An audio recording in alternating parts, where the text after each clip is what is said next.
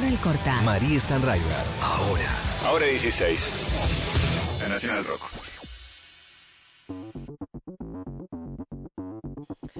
Las 12 del mediodía y 38 minutos en toda la República Argentina y seguimos en todo en juego con algo que comentábamos en, en el inicio, ¿no? Que, que, hablábamos y arrancábamos con, con una poesía que, que, tiene que ver indefectiblemente con los caídos en Malvinas. Sabes que ayer estuve en Tecnópolis eh, también haciendo alusión al 2 de abril y es impresionante las cosas que, que vas aprendiendo eh, cuando, cuando estás ahí en contacto con las víctimas indirectas, como se llaman, ¿no? Que, que, tiene que ver con, con, la familia que se quedó acá mientras los, los jóvenes iban a, a, combatir a Malvinas, que mucho no les gusta que, que le digan eh, veteranos, sino excombatientes, que ellos no, no son víctimas, sino que son héroes. Y durante la semana me pasó de, de quedarme colgada escuchando una entrevista que le hacía Ernesto Tenenbaum en Radio con Vos también a, a un excombatiente de Malvinas. Y tenemos la, la oportunidad también de hacer una en todo un juego.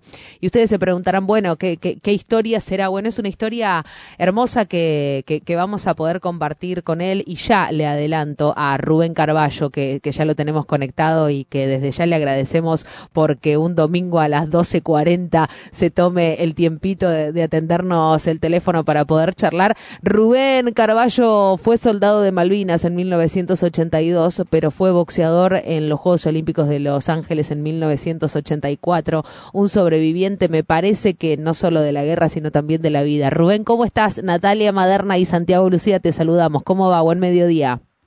Muy buen día, buen día. Sí, acá contento que, bueno, que están haciendo un reportaje y que, que se preocupa por los veteranos de guerra y los deportistas. No, pero, pero claro que sí, muchísimas gracias a vos. Mira, yo recién decía que, que ayer estuve dando unas cuantas vueltas por Tecnópolis durante todo el día por, obviamente, conmemorar los 40 años de, del comienzo de la guerra. Y vos recién decías veteranos. ¿Es veteranos o excombatientes? Hay ahí, ¿no? Como una discusión semiótica. Sí, yo siempre digo, me gusta, me gusta más cuando es, es combatiente, no tan veterano. Veterano ya te nos hace más viejo y todo. Totalmente de acuerdo, porque ayer me decían algo similar, ¿no? Y, y lo mismo me parece que pasa con eh, héroe de Malvinas o víctimas, ¿no? De Malvinas. Y, y ayer me decía un, un excombatiente, me decía, déjame que nos sintamos un poco héroes y no tanto víctimas, porque quienes sí. pudimos volver de Malvinas hoy lo sentimos así también, ¿no?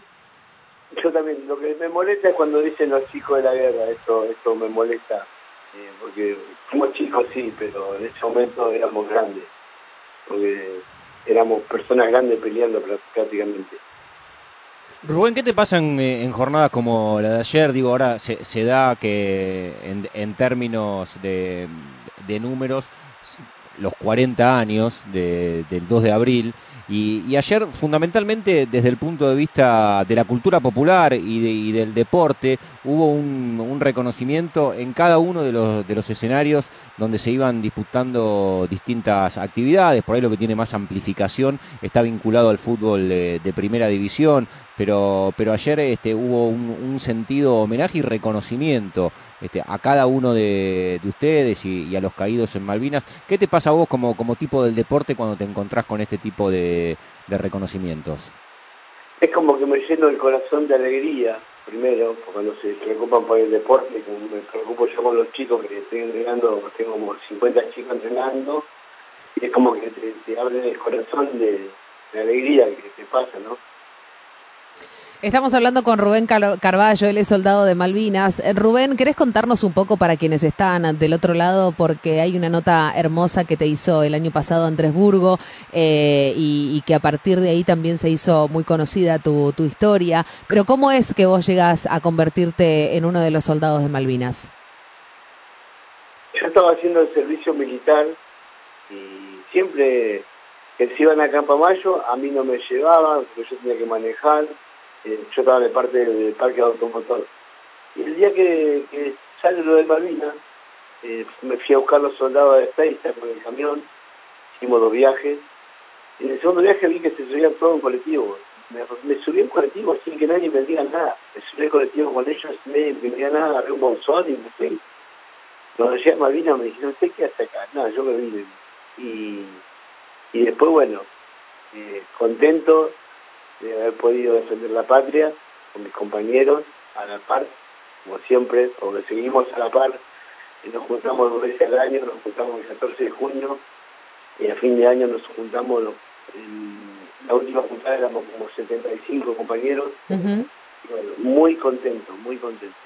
¿Y, y, cómo se mecha ahí también, o, cómo se, cómo sí, cómo se, cómo se junta o cómo se pone en paralelo que, que te convertiste en soldado, pero vos ya eras boxeador antes, o fue una cosa que tuvo que ver con la otra, o, fue posterior?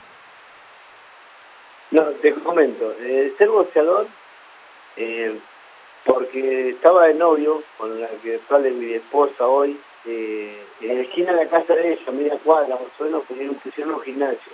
Ajá. Entonces, como el padre se enojaba cuando yo pasaba, me decía, ¿qué haces acá? ¿Qué vienes a hacer acá? Entonces, me, me- me iba al gimnasio. Cuando me decía, ¿qué haces acá? No, voy al gimnasio, le decía. Y, y, y la veía mis horas, y con eso me hizo boxeador. Después fui al, servicio militar, eh, y seguí entrenando. Y cuando volví de Malvinas, bueno, ahí lo tuve más en serio el boxeo.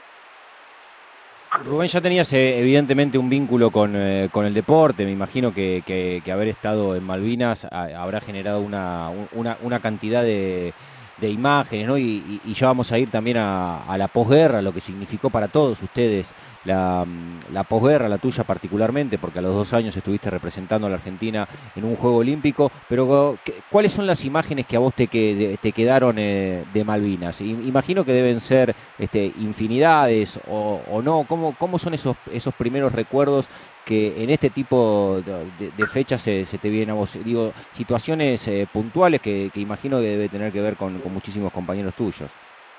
Sí, sí, mira, eh, primero, bueno, estuve, estoy orgulloso de, haber podido defender mi patria y el 13 de junio es el peor día que, me pasó, que cae un compañero mío herido.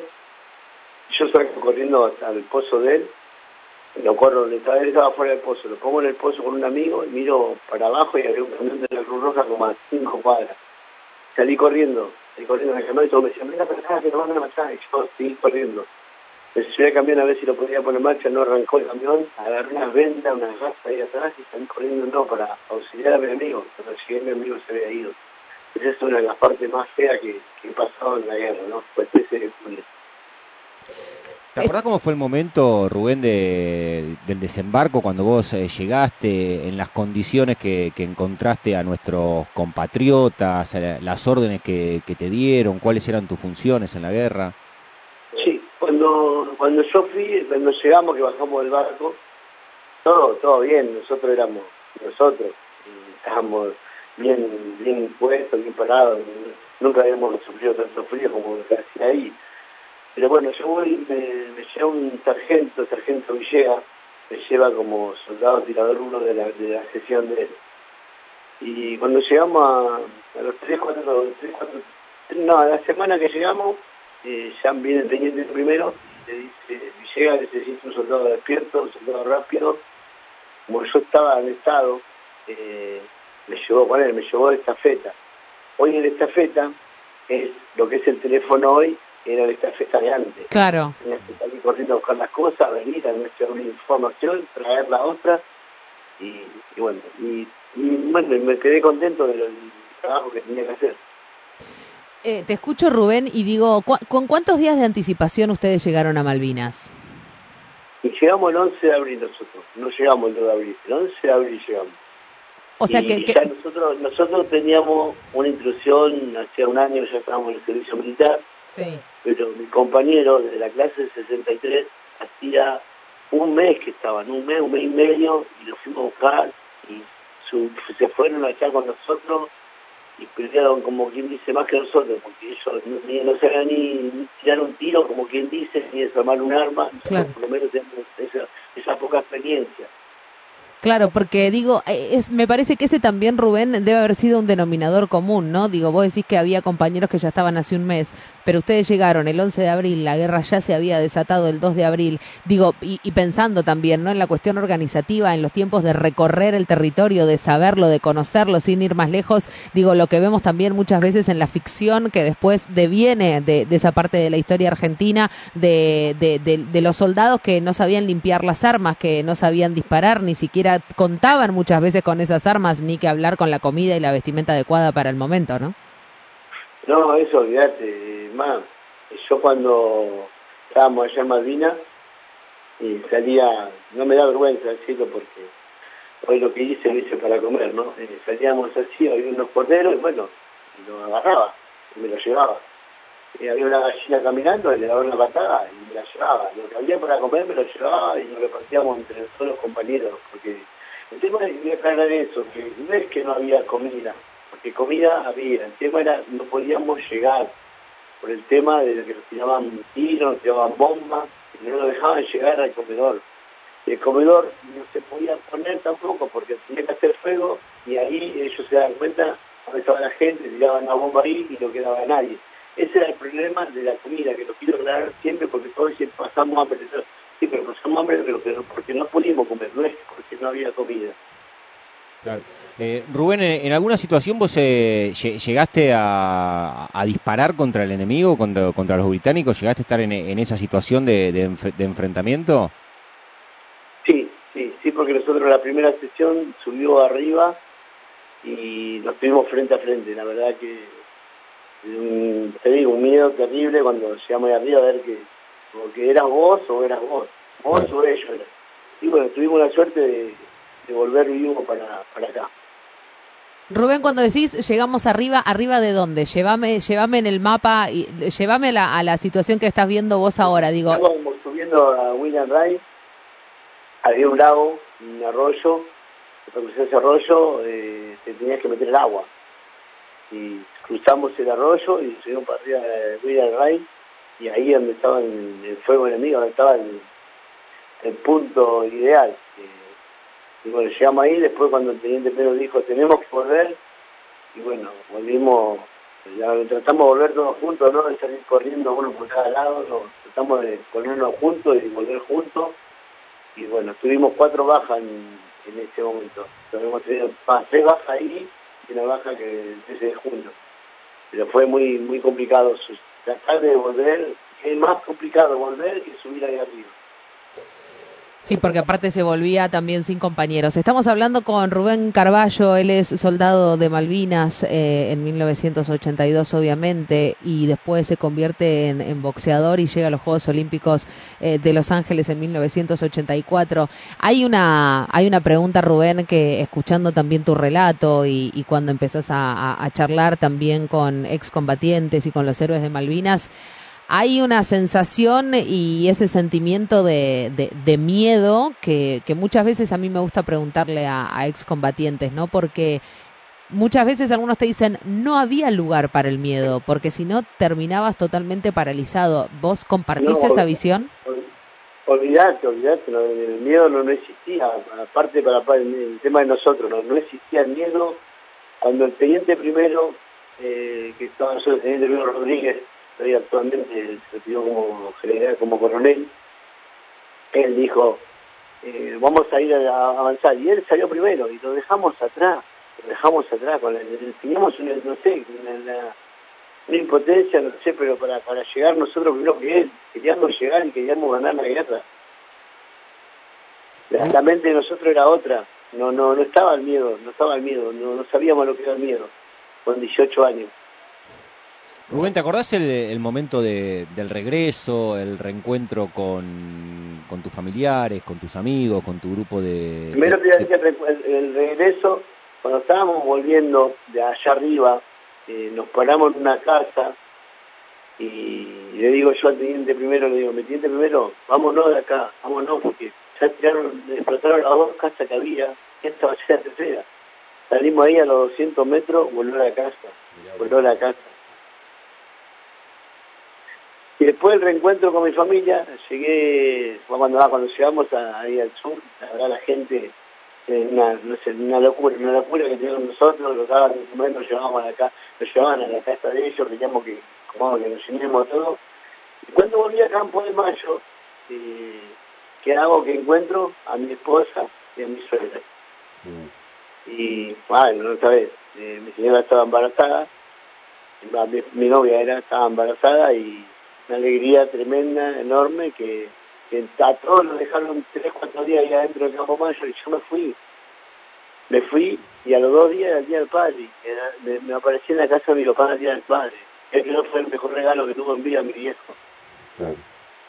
¿Y qué, pasaba con las familias, no? Porque muchos ex eh, combatientes, héroes de Malvinas, cuentan que, que, en ese momento, a, los días que llegaron, lo, que sucedía era que eh, familiares de, muchos caídos que en ese momento no lo sabían, se acercaban a, los soldados para, para buscar una información que no tenían. ¿A vos te tocó vivir en alguna situación así? Eso fue lo más triste, lo más triste cuando llegaron que no habían vuelto.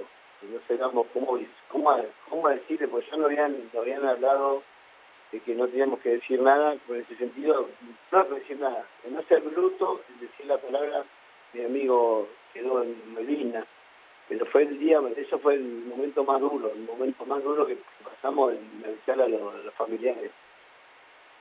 Te hago una pregunta, Rubén, ¿eso eh, digo es una función de, de, los soldados de ustedes o, tiene que ser digo de, de, parte de, claro de, de mm, no sé de personal cuerpo militar. sí del cuerpo militar o sea no, era una función de ustedes eso no no eso no nosotros por ahí por ahí si me pregunta a mí le decía no sé se quedó allá no y nos explicaba ya el teniente primero no, es un tipo teniente primero Rodríguez eh, fue un tipo que no nos conocía a nosotros, él nos conoció eh, cuando fuimos a la guerra, porque no era del regimiento, y nos hablaba mucho, nos educaba mucho, nos hacía restar todos los días, y él mismo decía, si preguntan por alguien, ustedes alguien que nosotros sabemos.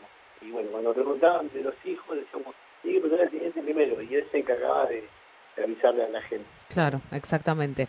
Eh, Rubén, y ya volvemos a, la Argentina, ya volvés, y, ahí, ¿dónde entra también el, boxeo? Porque si hay una historia que es eh, de Malvinas, es la historia eh, de los soldados en la Argentina. Después, cuando van a Malvinas, cuando vuelven, la desmalvinización que se busca por parte no solo muchas veces del Estado, y sino también de la censura mediática, pero también esa desmalvinización la vivieron ustedes en carne propia quienes eh, habían estado luchando en Malvinas en esta guerra tan tan injusta. Em, ¿qué, pasó cuando cuando volviste acá? Eh, ¿Cuáles eran los medios para salir adelante? Eh, ¿Laburabas? ¿Tenías laburo? bueno, decías, ¿no? Que, que, tu compañera estaba embarazada. Digo, ¿cómo, cómo, ¿cómo empezaste vos también a rearmar esa vida que se te había desarmado con una guerra en el medio? Bueno, si hoy me hubiese pasado a esta altura de tantos años, que no hubiese hecho nada porque no me no quiero hacer nada. En ese momento yo tenía que tenía una hija que venía en camino. Claro. Trabajaba con, con un camión de carne, operaba media red, después trabajaba en una zapatería, hasta que el 17 de, enero, de febrero del año 83, eh, puedo entrar en la municipalidad que fui 17 días seguidos porque el tema era que decían que no querían tomar gente porque después íbamos a quedar locos y iban a perder plata a ellos. Claro. Entré en un servicio de emergencia, un, trabajo que no era con lo que había pasado en la guerra porque tenía que salvar vidas también. Tenemos que ir a la ambulancia, trabajar las internaciones, llevar los auxilios y bueno, me, me quedé ahí trabajando y el deporte porque no me había pasado, porque yo siempre pregunté, le dije a un médico, digo, ¿por qué dicen que los soldados cuando vienen de la guerra quedan locos? Y el hombre me dijo, no, un médico compañero mío, me dice, bueno, a esto pregúntamelo dentro de 15 años, y estamos los dos vivos.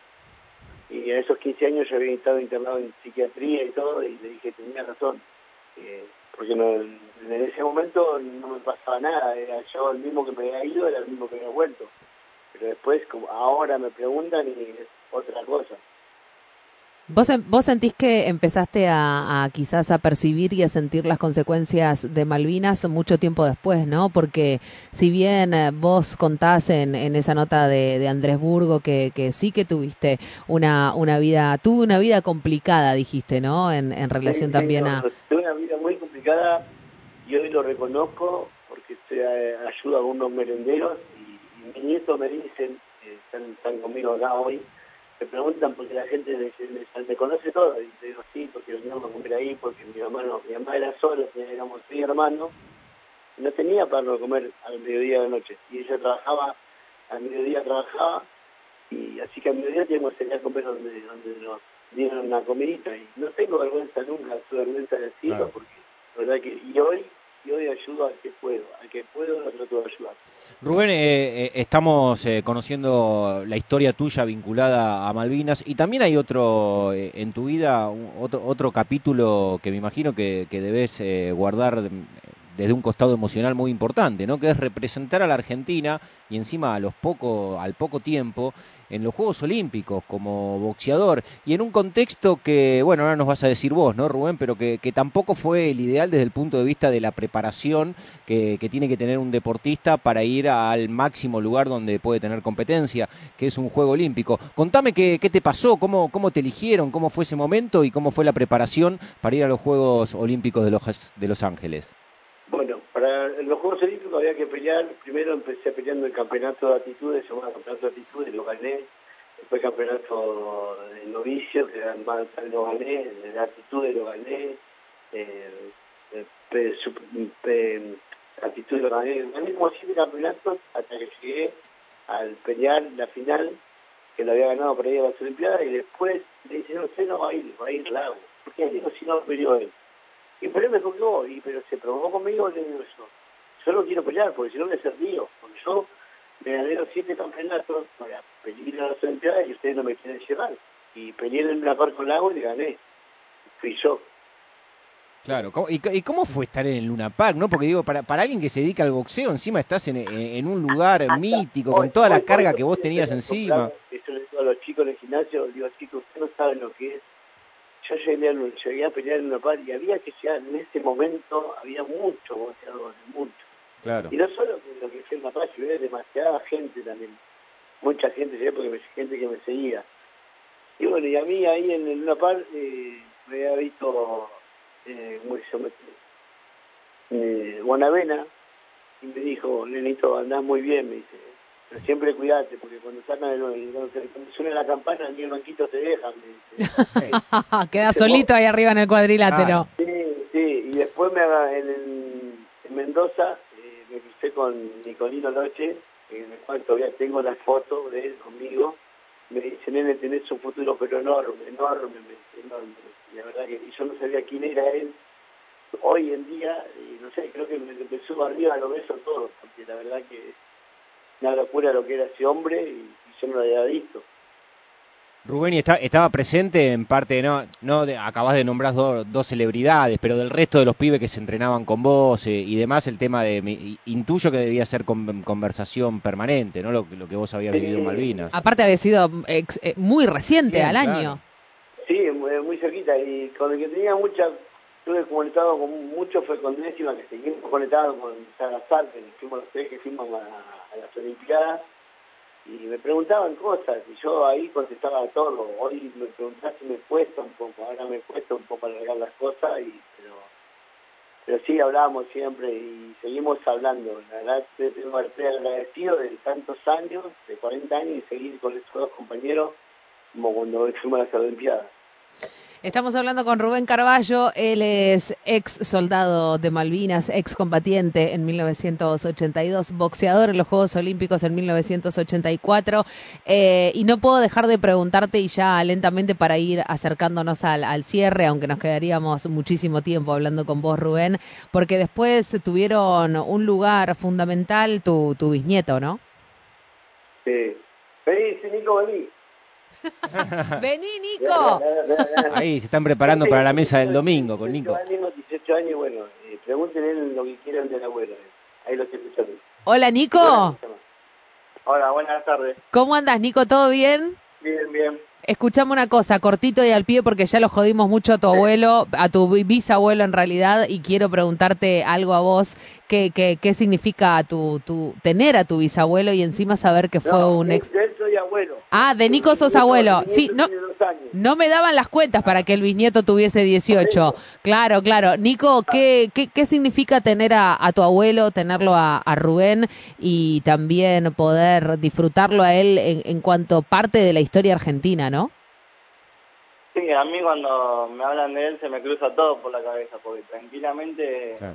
no lo podría haber llegado conocido y, y siempre se me cruza eso por la cabeza. Y hoy tenerlo para disfrutarlo todos los días es como gracias por volver y, y poder tener algún deporte, jugar a la pelota o algo con él algo que disfruto mucho. Nico, ¿y eh, hay pelea con el abuelo o no? ¿Te le pones en guardia? ¿Ahí cómo está? ¿Está entero todavía? No, no, no.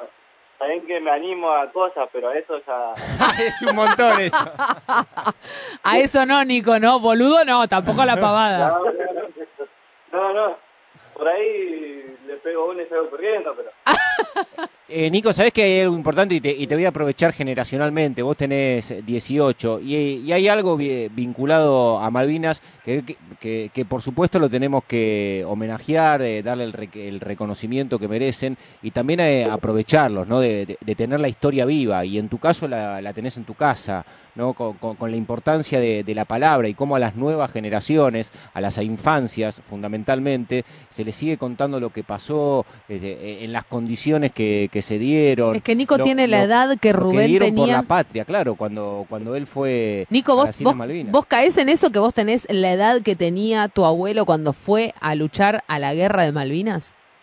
Sí, yo pienso en eso y no lo puedo creer, porque yo fui acá y me dicen para ir a una guerra y la dudo mil veces y él fue como si nada. No tenías tiempo igual de dudarla, Nico. En ese momento te agarraban y era ir a la guerra. Nico, nomás. y, tus amigos eh, hablan con, con tu abuelo, o te preguntan a vos, o, y tienen la Sí, curiosidad, sí. Sí, cuando sale el tema de Malvinas, todo eso, ah, tu abuelo estuvo ahí, ¿cómo fue? Me empezaron a- Y ahí me empiezan a preguntar cómo estuvo, cómo la pasó, y yo les cuento lo que me contaba él. Hermoso, Nico, hermoso. Te, te envidiamos al tener a, a ese abuelo que, que te puede contar de en primera persona lo que fue una parte tan importante de nuestra historia. Te agradecemos, Nico, a vos también por sumarte a la nota. Un beso grande, viejo. Muchas gracias, muchas gracias. Y aparte, no solo tenerlo acá como para contarme lo de Malvinas, sino tenerlo acá también como persona que, que es increíble también.